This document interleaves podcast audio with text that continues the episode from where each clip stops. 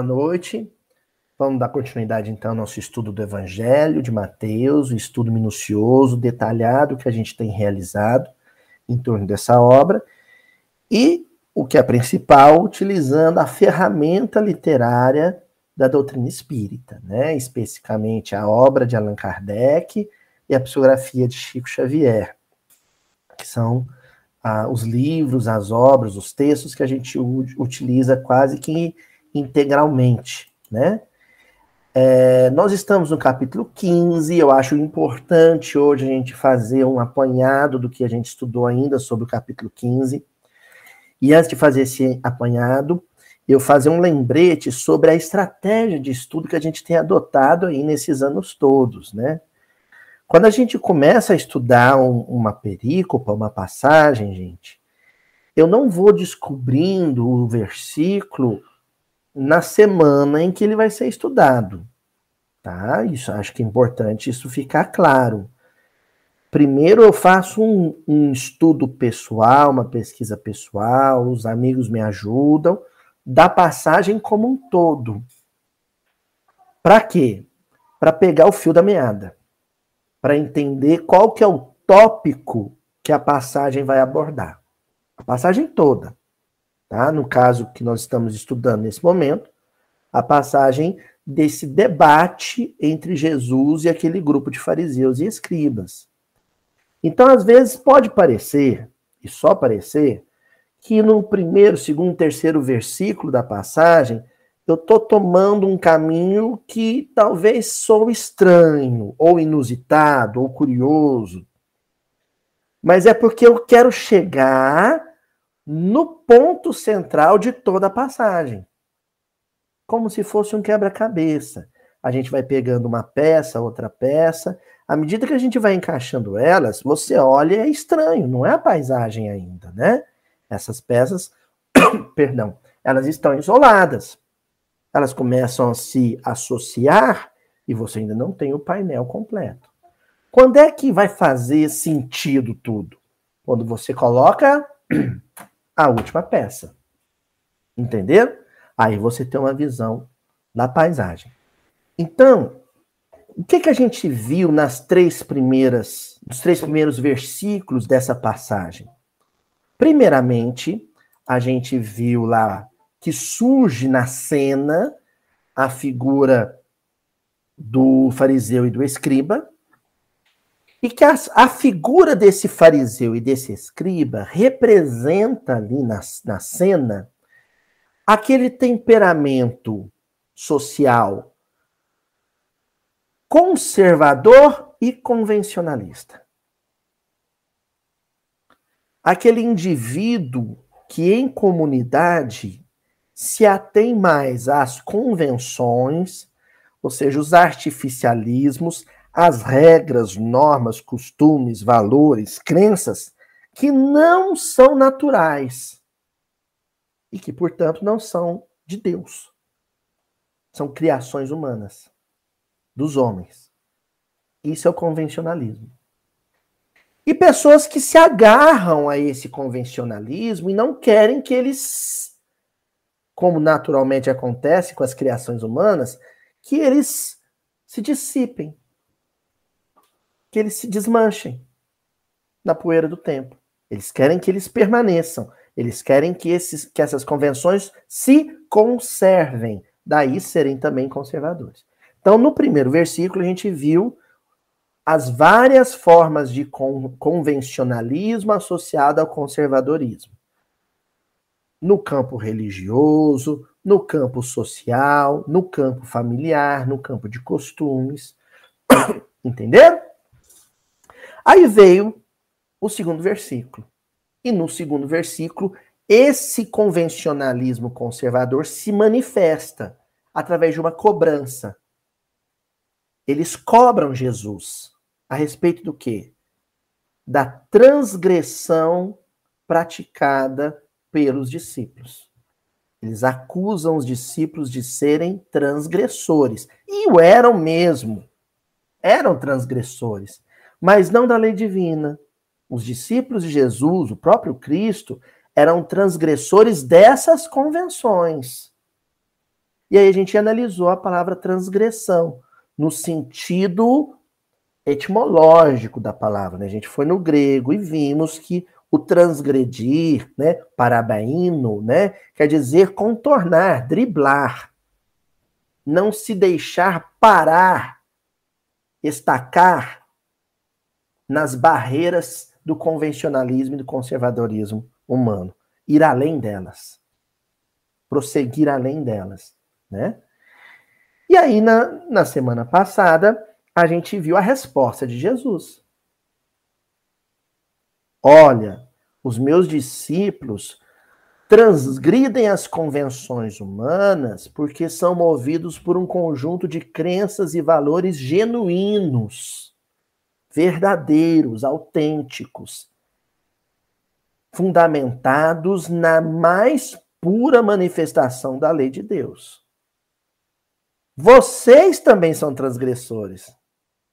Porque Jesus pergunta para eles: por que vós também transgredis as leis de Deus? Vocês também são transgressores, mas vocês são transgressores da lei. E transgridem a lei de Deus em função de convenções que são humanas.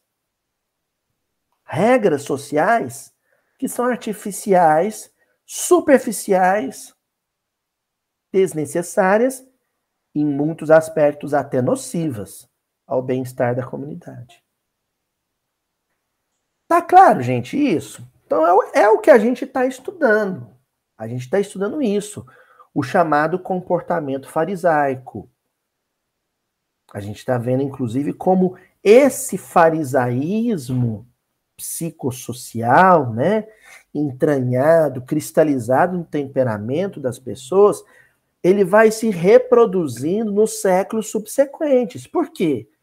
Porque esse vício, né, o convencionalismo é um vício, ele se manifesta na encarnação seguinte.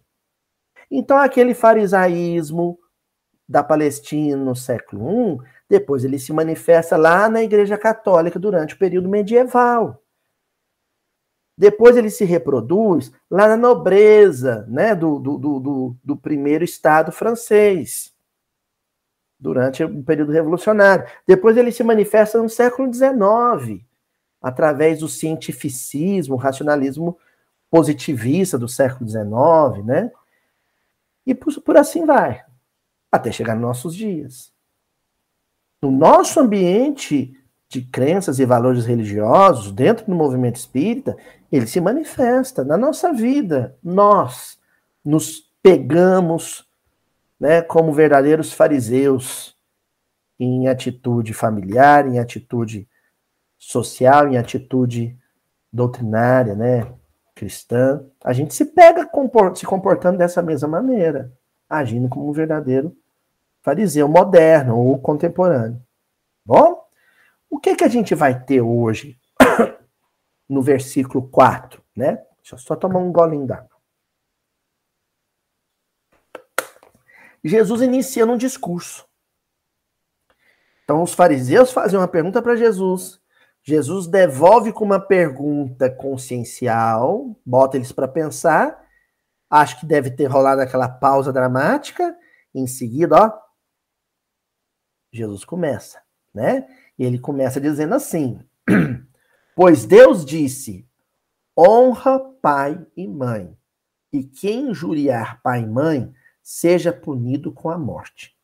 Mateus, capítulo 15, versículo 4. Eita, agora eu não entendi nada. Jesus estava falando com eles sobre a transgressão da ablução, né, aquele ritual de lavar as mãos que eles cobraram, que os discípulos não cumpriam. Em seguida, Jesus começa a falar com eles sobre a lei de Deus, e aí cai em honrar pai e mãe. Por quê? Os pais daqueles fariseus estavam ali na hora? Era isso? Ou Jesus conhecia a intimidade familiar dos fariseus, por isso que ele cobrou? Jesus conhecia os pais deles? Como é que é essa história? Estranho, né? Mas o fato é que no versículo 4, Jesus se volta para esses mesmos fariseus e diz: Olha, vocês não estão honrando pai e mãe. Vocês não estão honrando pai e mãe porque cobraram convenções humanas no comportamento dos meus discípulos. Hã? Eu adoro quando o evangelho dá esses nozinhos na cabeça da gente, sabe? Não é?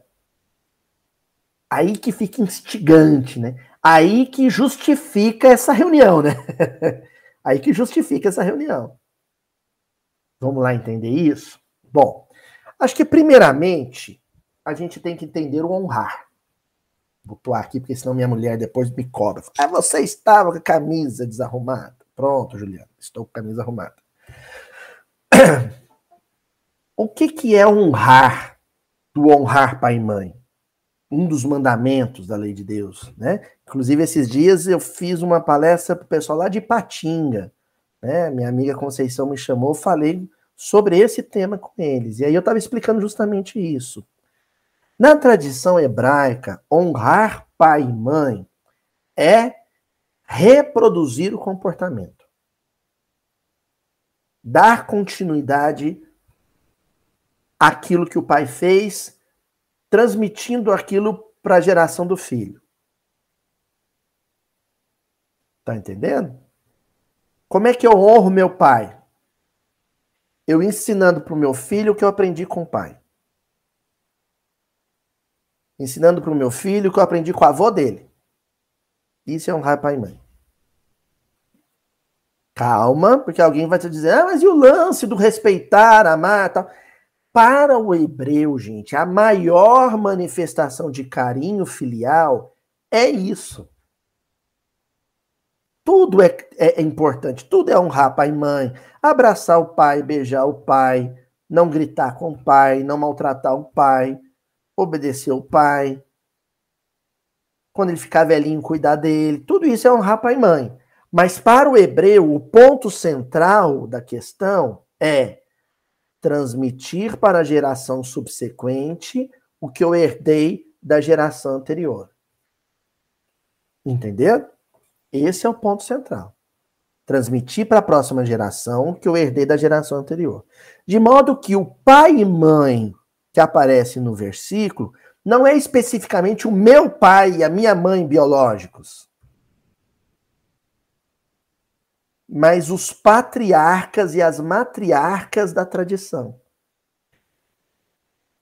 Quando Jesus diz para esses fariseus, vocês não estão honrando pai e mãe, é vocês estão desrespeitando o legado de Abraão, Isaac e Jacó.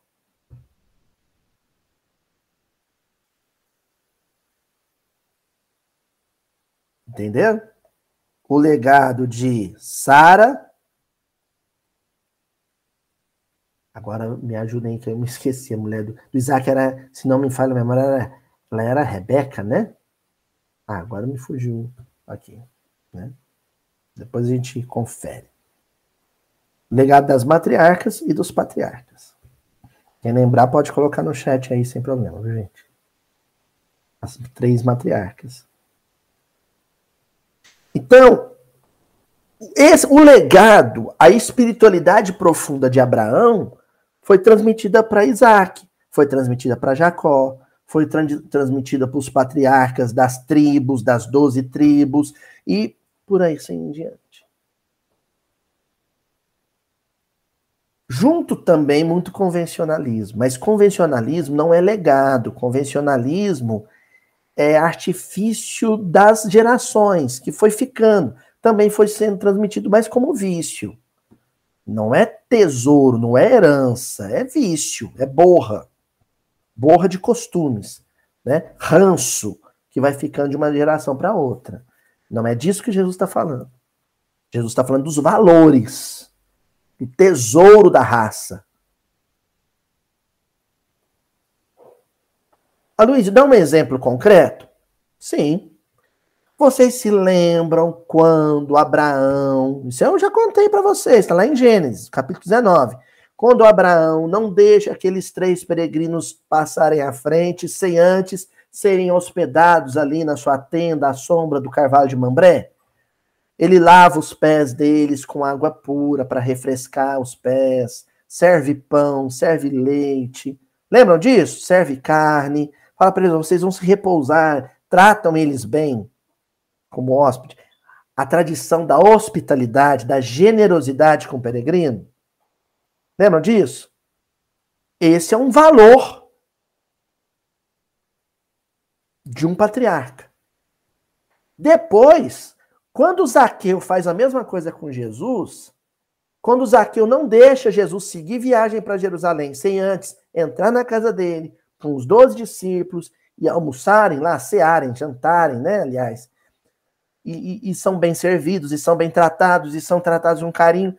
Jesus vira e diz o seguinte sobre Zaqueu: Eis aqui um filho de Abraão. Não é isso que Jesus fala? Eis aqui um filho de Abraão. Em outras palavras, ele está dizendo: Zaqueu, você honrou pai e mãe. Zaqueu, você reproduziu, né, àquela altura, dois mil anos depois, o que o nosso patriarca Abraão tinha ensinado. Ser generoso e acolhedor com o peregrino. Isso é um valor. Outro valor. Quando Abraão lá, né, ele honra o, o, cumprimento do dever, levando Isaac para o sacrifício, né, que muita gente não entende bem aquela passagem, mas o que ela quer deix, deixar claro é que Deus falava, Abraão cumpria. Essa obediência a Deus é um valor. Depois, quando Jesus segue para Jerusalém, para a celebração da Páscoa, mesmo sabendo que lá ele seria imolado, sacrificado, crucificado, ele está sendo o quê? Um reprodutor daquela tradição de obediência a Deus. Um filho de Abraão. Existem filhos de Abraão no meio espírita, no meio católico, no meio protestante. Existem filhos de Abraão que são ateus. Porque ser filho de Abraão é honrar essa espiritualidade profunda que Abraão deixou na terra é esse vínculo profundo com Deus que Abraão deixou na terra. Jesus cobra esses fariseus, cobra esses escribas, dizendo: vocês não estão sendo filhos de Abraão. Vocês estão mais preocupados em cumprir convenções que Abraão não criou do que em reproduzir a vida dele de obediência e dedicação a Deus. Tá claro até aqui, gente? O que nós vamos fazer agora é entender quando é que essa transmissão da tradição, do legado, do valor, do tesouro espiritual de uma geração para outra, como é que ela acontece? Porque ao que parece, na cena que nós estamos estudando, aqueles analfabetos da Galileia estavam reproduzindo a tradição de Abraão. E os intelectuais aristocratas de Jerusalém, não.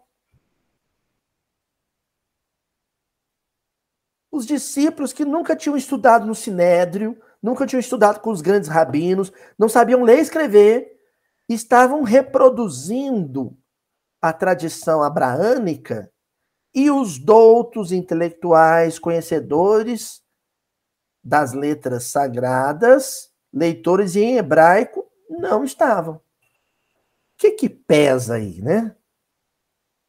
O que que faz a diferença entre o um e o outro na condição de quem honra Abraão e quem não honra Abraão? Vamos ver? Ó, o livro dos Espíritos, um livro segundo o livro dos Espíritos, capítulo 4, tem uma sequência de questões intitulado Pluralidade das Existências. Aí a questão 207, Kardec pergunta assim: frequentemente os pais transmitem aos filhos a parecença física? Aliás, ele afirma, né? Frequentemente os pais transmitem aos pais a parecença física transmitirão também alguma parecença moral?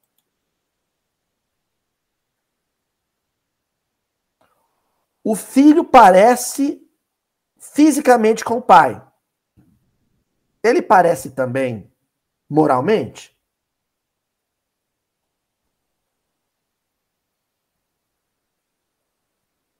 Estão vendo como essa questão se relaciona com o versículo de hoje? Estão vendo? A resposta dos espíritos é categórica. Não. Não. Como assim não? Ah, mas eu sei de filho que é o pai dele igualzinho, igualinho que nem. Que em Minas a gente fala, igualinho que nem. Os espíritos com, completam dizendo assim: Não, que diferentes são as almas ou espíritos de uns e outros. O corpo deriva do corpo, mas o espírito não procede do espírito. Entre os descendentes das raças, apenas há consanguinidade. O que é que ele está dizendo, o autor dessa resposta para Allan Kardec? A hereditariedade é uma lei, uma condição necessária, inevitável.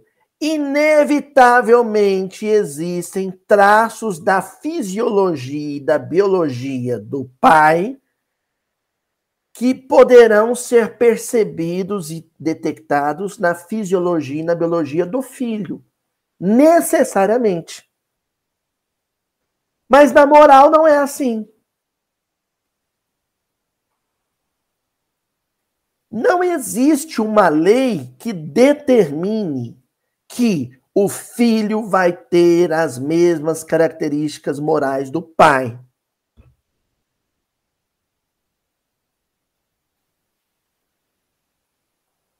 Não tem jeito. Eu tenho pé chato. Tem um pé chato. Plano, plano, plano. Retinho. A Juliana também. Não tem jeito. Adivinha? O Francisco tem o pé chato. Entendendo? Agora, a Juliana é a calma em pessoa, vocês sabem disso. O Francisco é agitado. Não havia nada que determinasse que necessariamente porque a Juliana é calma, o Francisco seria calmo. Como eu sou agitado, 50%. Ele poderia ser ou não, mas não em função de uma condição hereditária. Luísio, mas se não é uma condição necessária, essa parecença moral, que explica quando ela acontece? Como é que se explica quando ela ocorre? Ó, Kardec correu e fez essa pergunta, né? Então tem a 207A. Ele pergunta assim: de onde se originam as parecenças morais que costumam haver entre os pais e filhos? Então, se não é uma hereditariedade necessária, como acontece na, na, na parecença física, então como é que se explica? A parecença moral que acontece, que pode ocorrer entre pai e filho. E os espíritos respondem assim: é que uns e outros são espíritos simpáticos, que reciprocamente se atraíram pela analogia dos pendores. Analogia dos pendores, guardem essa expressão. Analogia dos pendores. Se o meu pai é nervoso e eu sou nervoso, eu não sou nervoso porque meu pai é nervoso. Eu e o meu pai somos nervosos, possivelmente pelo mesmo motivo, pelas mesmas experiências, pelos mesmos eventos, as mesmas circunstâncias que ambos vivemos em existências passadas. Entendendo? Eu não sou nervoso porque ele é nervoso. Eu e ele somos nervosos porque vivemos experiências, processos, dinâmicas de vida semelhantes. Talvez até juntos. Ou não. a minha afinidade com ele acontece porque a gente tem um fator em comum. Somos nervosos. Estão entendendo isso, gente? Então, aí a gente volta para o versículo de hoje. O que, que vai acontecer?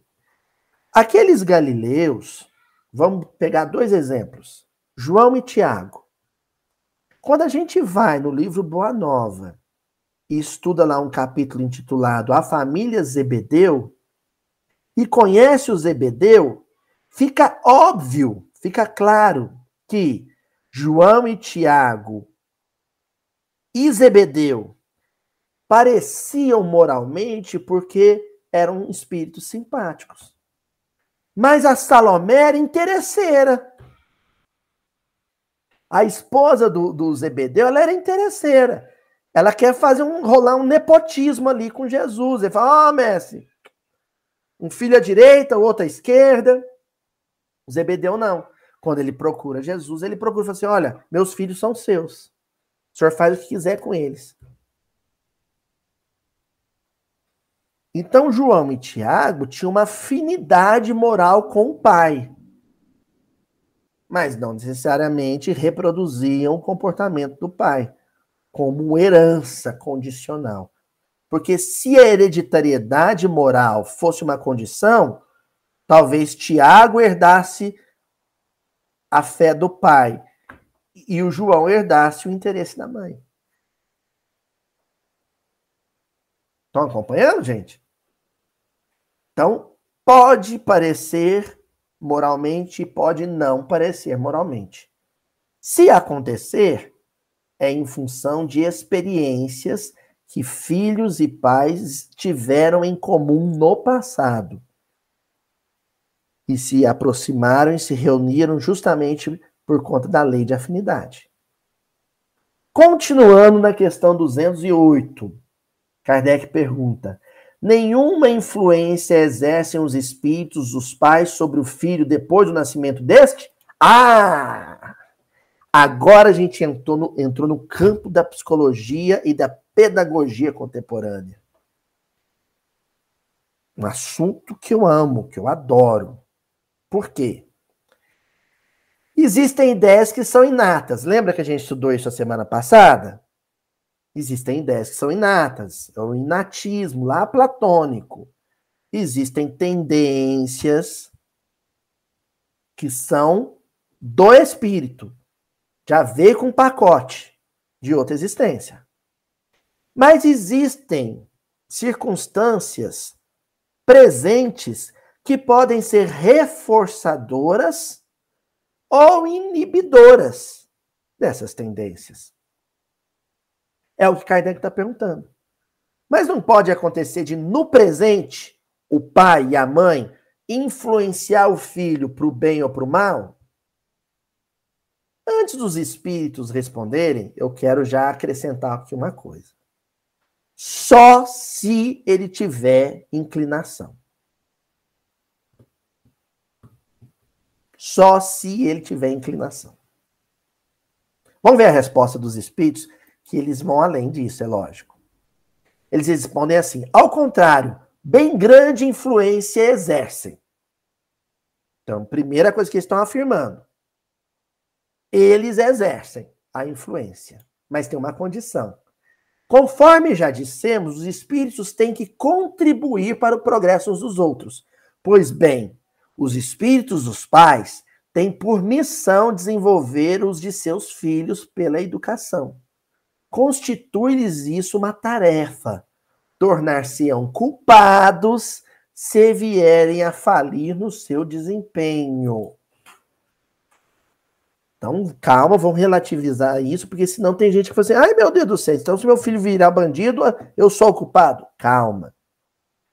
Se o seu filho tiver a inclinação para o crime, e você e sua esposa no convívio doméstico, na experiência do lar, reforçarem nele a ambição e a violência, o apego aos bens materiais e a agressividade, aí, sabe? Você só deu um empurrãozinho ali, vai no embalo, ladeira abaixo. Mas, se o seu filho tiver a inclinação, mas você e a sua esposa defenderem e sustentarem no ambiente doméstico o desapego aos bens materiais, a amabilidade e a doçura, vocês vão funcionar como uma espécie de contrapeso.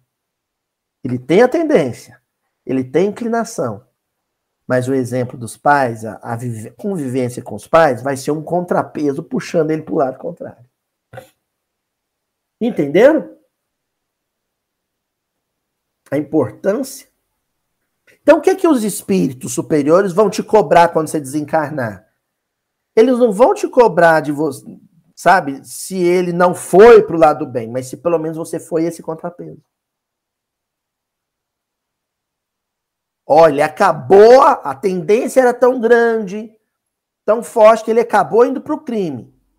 Mas vocês fizeram resistência a isso? Ah, fizeram? Tudo bem. Não fizeram? Pelo contrário, estimularam de várias formas. Então vocês têm parcela em cada crime que ele cometeu. Parcela de responsabilidade em cada coisa errada que ele fez.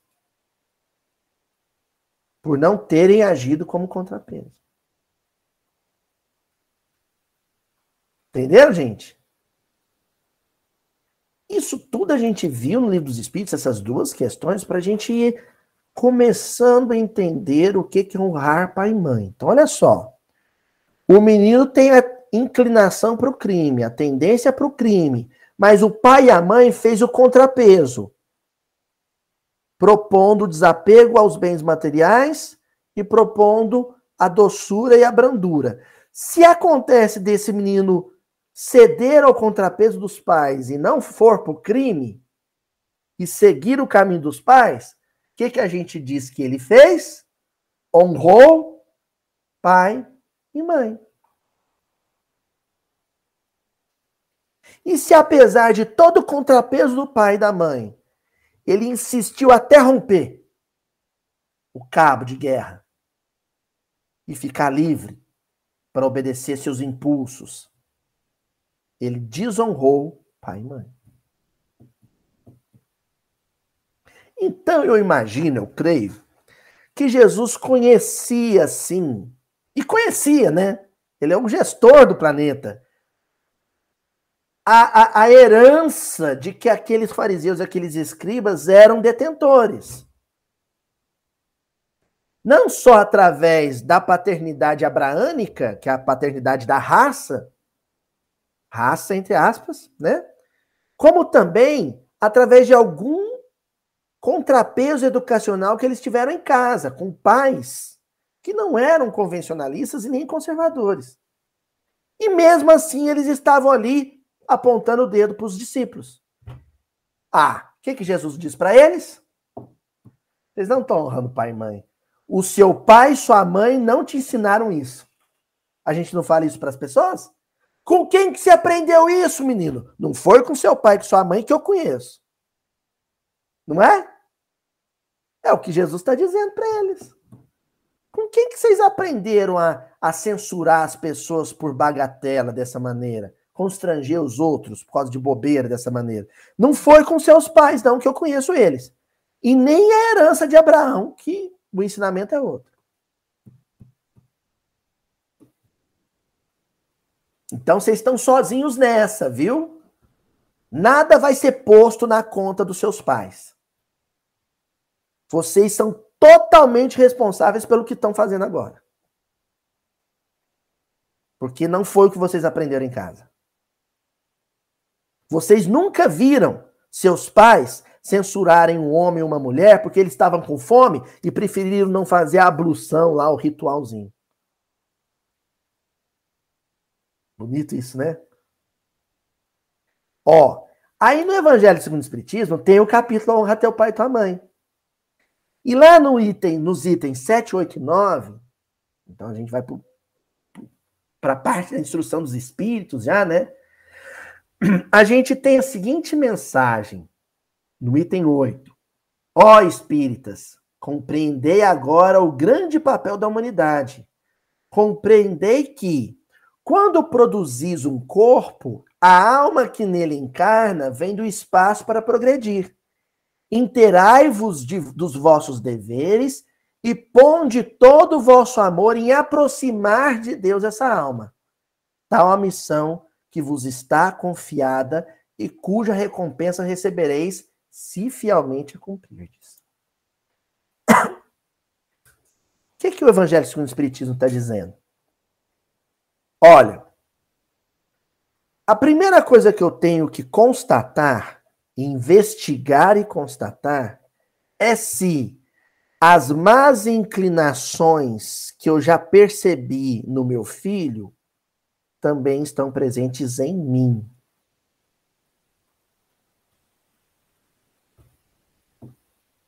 Então, por exemplo, uh, me vem na cabeça aqui. Eu não gosto que o meu filho chegue em casa é, alcoolizado. Da rua, batendo porta, bêbado. O primeiro movimento não é o de identificar quantas vezes ele chegou assim da rua, ou se ele uh, uh, bateu o carro ou não, se ele brigou com a namorada ou não porque estava bêbado, não é isso. Eu não vou focar nele, vou focar em mim. Ao longo da minha vida, ou melhor, ao longo da minha trajetória como pai. É um rapaz de 20 anos. Nos últimos 20 anos, eu, eu, o pai, exerci algum comportamento reforçador dessa má inclinação no meu filho? Quantas vezes ele já me viu com latinha de cerveja na mão? Quantas vezes ele já me viu chapar o coco no churrasco da família. Quantas vezes ele entrou em casa e tinha um barzinho de bebida ali no canto da sala? Estão entendendo? Se eu identificar que sim, eu acabei de assumir um compromisso sério, sério. Porque qualquer devaneio que ele venha cometer ao estar alcoolizado, eu vou assinar a sentença junto com ele.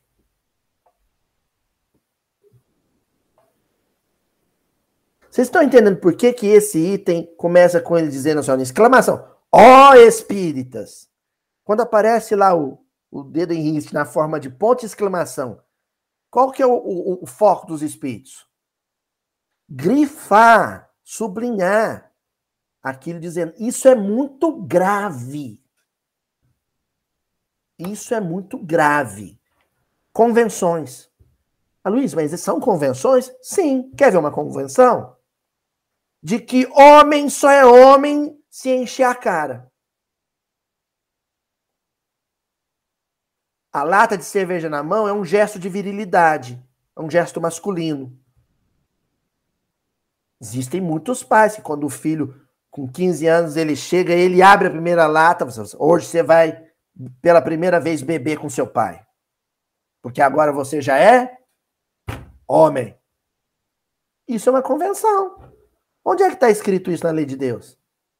Não está. Onde é que está escrito na lei de Deus de que o ambiente para ser alegre tem que ter bebida? De que eu tenho que estar bebendo não necessariamente bebendo numa festa, de que festa só é festa se tiver bebida. Isso está escrito em alguma lei de Deus? Nas Escrituras? Tem algum versículo do Novo Testamento que diz? Em verdade vos digo que todo churrasco em família tem que ter uma cerveja gelada. Está escrito em algum lugar? Não está. Então isso é uma convenção.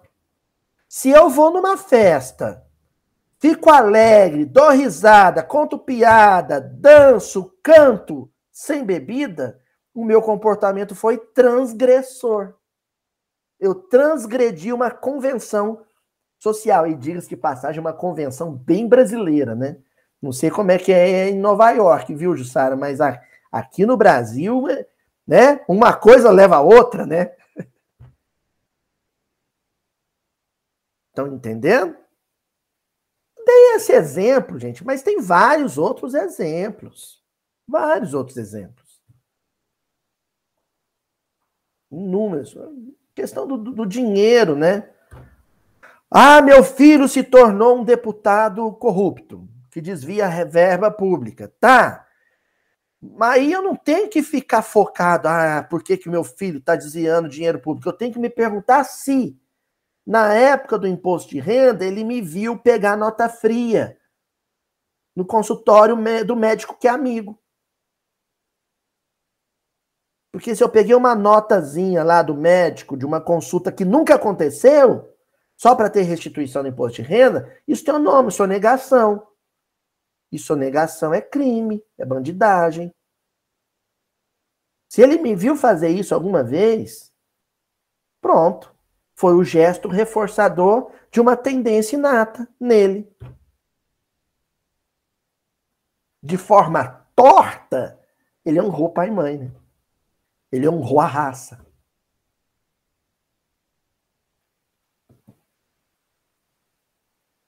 Ah, meu filho pegou estrada em alta velocidade, provocou um acidente, matou uma, três pessoas numa família. Se alguma vez na infância ele me viu chegar numa esquina, olhar para um lado e para o outro, e se não vinha carro atravessar o sinal vermelho, eu assinei o crime dele embaixo. Eu tenho parcela de culpa naquelas três vítimas que ele provocou. Se ele alguma vez me viu furar o sinal vermelho intencionalmente, propositadamente,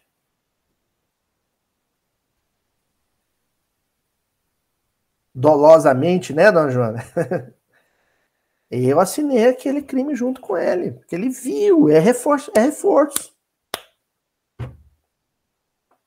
Mas tem a contrapartida disso.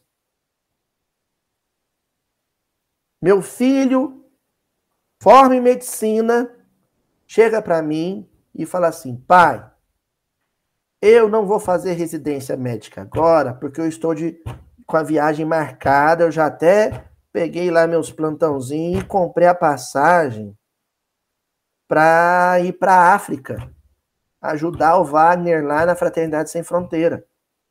Você ajudar com o meu conhecimento médico lá. Eu sou ocupado.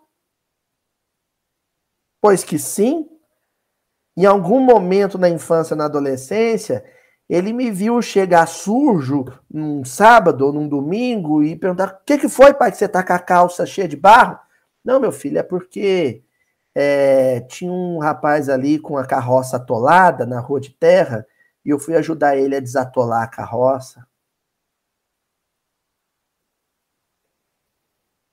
A generosidade que ele testemunhou em mim foi reforço para uma generosidade que ele manifestou ao se formar. Ele quer gerar benefício com o esforço dele na África, do mesmo jeito que ele me viu gerar benefício com o meu esforço na esquina de casa. Ele honrou pai e mãe. Ele honrou uma tendência positiva que os pais reforçaram na sua infância e na sua adolescência.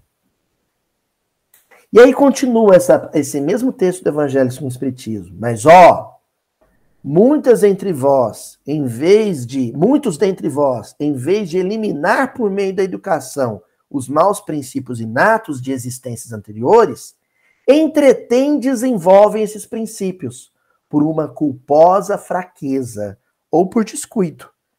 E mais tarde, o vosso coração, ulcerado pela ingratidão dos vossos filhos, será para vós, já nessa vida, um começo de expiação.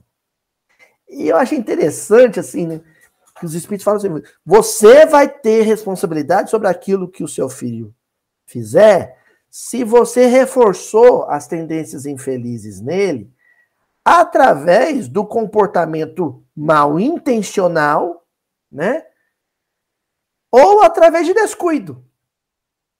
O que, que seria esse descuido? Ah, foi sem querer querendo. Vocês lembram do Chaves? Tem hora que é querer querendo e tem hora que é sem querer querendo. Mas isso não vai me isentar de responsabilidade. Não vai. Eu, por exemplo, meio sem querer querendo, comecei a dormir tarde, dormir tarde, dormir tarde, quando eu vi o Francisco, estava dormindo tarde comigo, 11 horas da noite. No outro dia, dando trabalho para acordar para ir para a escola. Eu falei, opa! Eu e a Juliana, a gente sentou e conversou, vamos corrigir a rota. Criança tem que ir cedo para a cama. Entenderam? Então, mesmo quando é sem querer querendo, por descuido, não quer dizer que você não tem responsabilidade naquilo. Qual que é a proposta de Jesus? Orai e vigiai. Nada de descuido. Atentos, sempre. É vigilância 24 horas sobre o próprio comportamento. Para quê? Para que qualquer coisa em mim não escape como um descuido e esse descuido seja um reforçador da má inclinação do meu filho. E, não é brincadeira, não. Gente, basicamente o que Jesus está dizendo para esses fariseus e esses escribas é: vocês são muito mal educados, né? Vocês foram mal educados. Mesmo que por descuido. Ou então, partindo da hipótese de que não, os pais fizeram contrapeso ali direitinho, fizeram o dever de casa direitinho, é, mas vocês são ingratos, hein? Porque vocês estão desonrando, negando a raça. E aí, Prossegue Kardec. Desde pequenina, a criança manifesta os instintos bons ou maus que traz da sua existência anterior. A estudá-los devem os pais aplicar-se. Todos os males se originam do egoísmo e do orgulho. Eita! Os dois monstrinhos, né? Egoísmo e orgulho. Quem não os tem, né? E aí entra Gibran. Isso é meio lugar comum, né? Até meio clichê. Todo mundo cita isso do, do Gibran, né? O poemazinho dele lá no poemazinho, né? poemaço, né? Dele falando dos filhos, né? Aquela imagem, aquela metáfora que ele cria é brilhante, porque o filho é a flecha, eu sou o arco. Depois que o filho, que a flecha sai do arco, não tem mais como corrigir a rota. Não tem mais como corrigir a rota. Depois que dispara a flecha, acabou. O que você pode fazer é antes. É na hora que a flecha ainda está no arco. Não é? Ali dá para você, ó, Dá o prumo.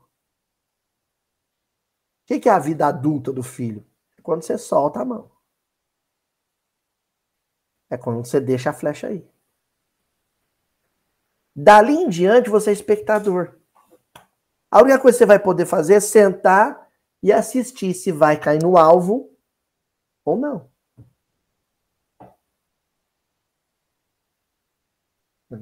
Quem que é o filho adulto que, que casou, foi embora, foi estudar? É a flecha que foi. Aí você é pai espectador. Dali em diante, você vai. Claro, lógico. O filho pede um conselho, você dá. Ele pede colo, você dá. Mas você não consegue mais interferir, pelo menos não da maneira ostensiva e eficaz com a qual você podia interferir quando estava na infância ou na adolescência.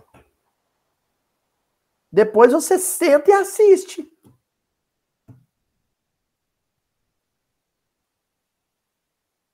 E aí é do, o que os espíritos estão dizendo aqui com Kardec é isso, é doído, né? Porque você de repente pode ver essa flecha ir para um lugar que não é o que você queria. Por descuido ou não, você dirigiu para outro sentido, menos para o alvo. Qual que é o alvo? Jesus. Jesus é o alvo. E finalizando,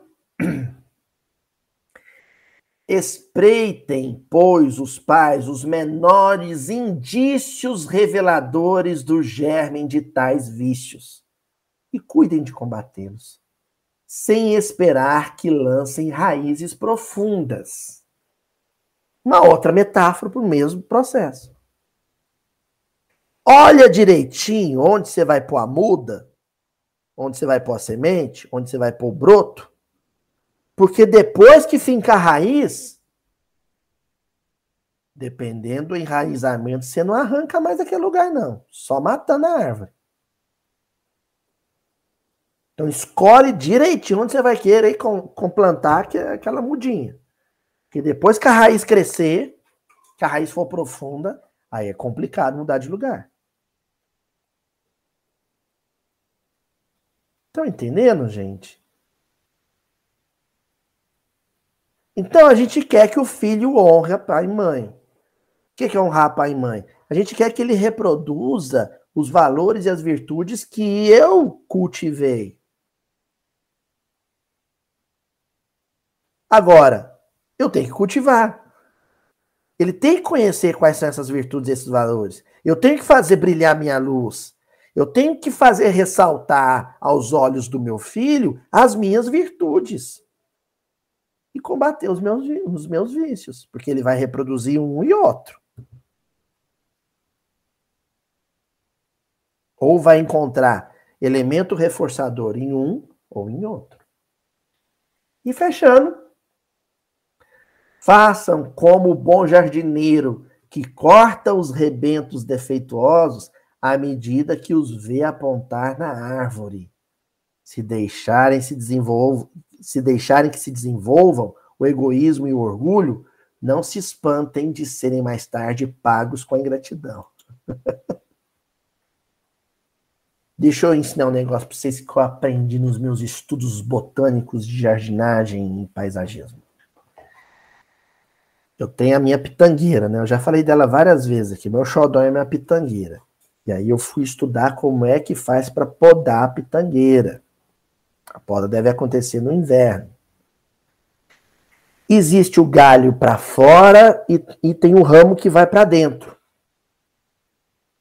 Você tem que tirar o ramo que vai para dentro. Ou seja, aquele que volta no sentido do tronco da árvore. Porque se você não tirar eles, eles vão fechando e vão fazendo sombra. Não deixa a luz penetrar do outro lado da planta. Né? Se a luz vem do lado direito, não deixa a luz atravessar e atingir a plantinha que está do lado esquerdo, a florzinha que está do lado esquerdo. Então você tem que ir podando. Se você não fizer a poda, a planta vai adoecer.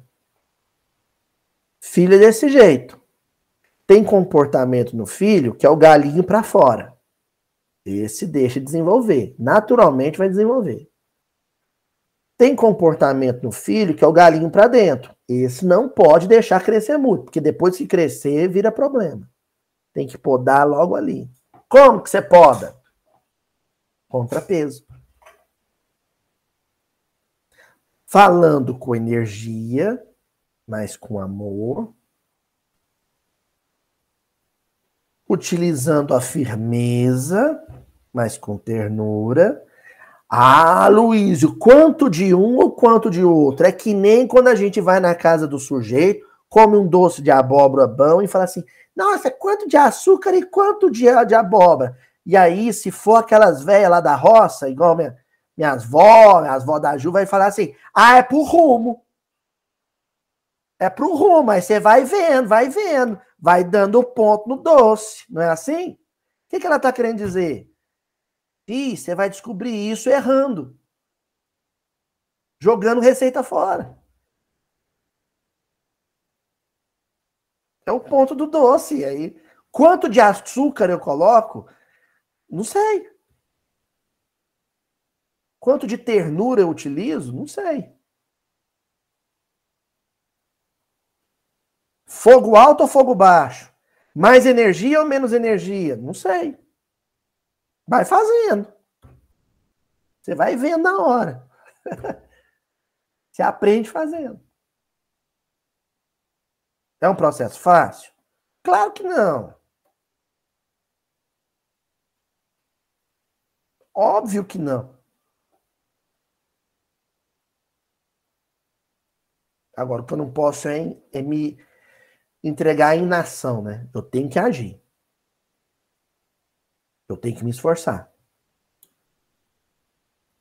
Formam famílias os espíritos que a analogia dos gostos, a identidade do progresso moral e a afeição induzem a reunir-se. Jesus e os discípulos eram uma família espiritual. Escribas e fariseus eram outra família espiritual. Uns cultivavam, os primeiros cultivavam a lei de Deus como valor e crença. Os segundos cultivavam o convencionalismo e o conservadorismo como valor e crença. Discípulos de Jesus honravam a tradição de Abraão e os valores que receberam de seus pais, as virtudes que receberam de seus pais escribas e fariseus desonravam a tradição de Abraão e reproduziam em si o que havia de pior em seus pais, em suas mães. A vida é feita dessa dicotomia. Quem teve berço de palha, em curral de bicho, na noite de Belém. E quem teve berço de ouro no palácio de Herodes na noite de Belém.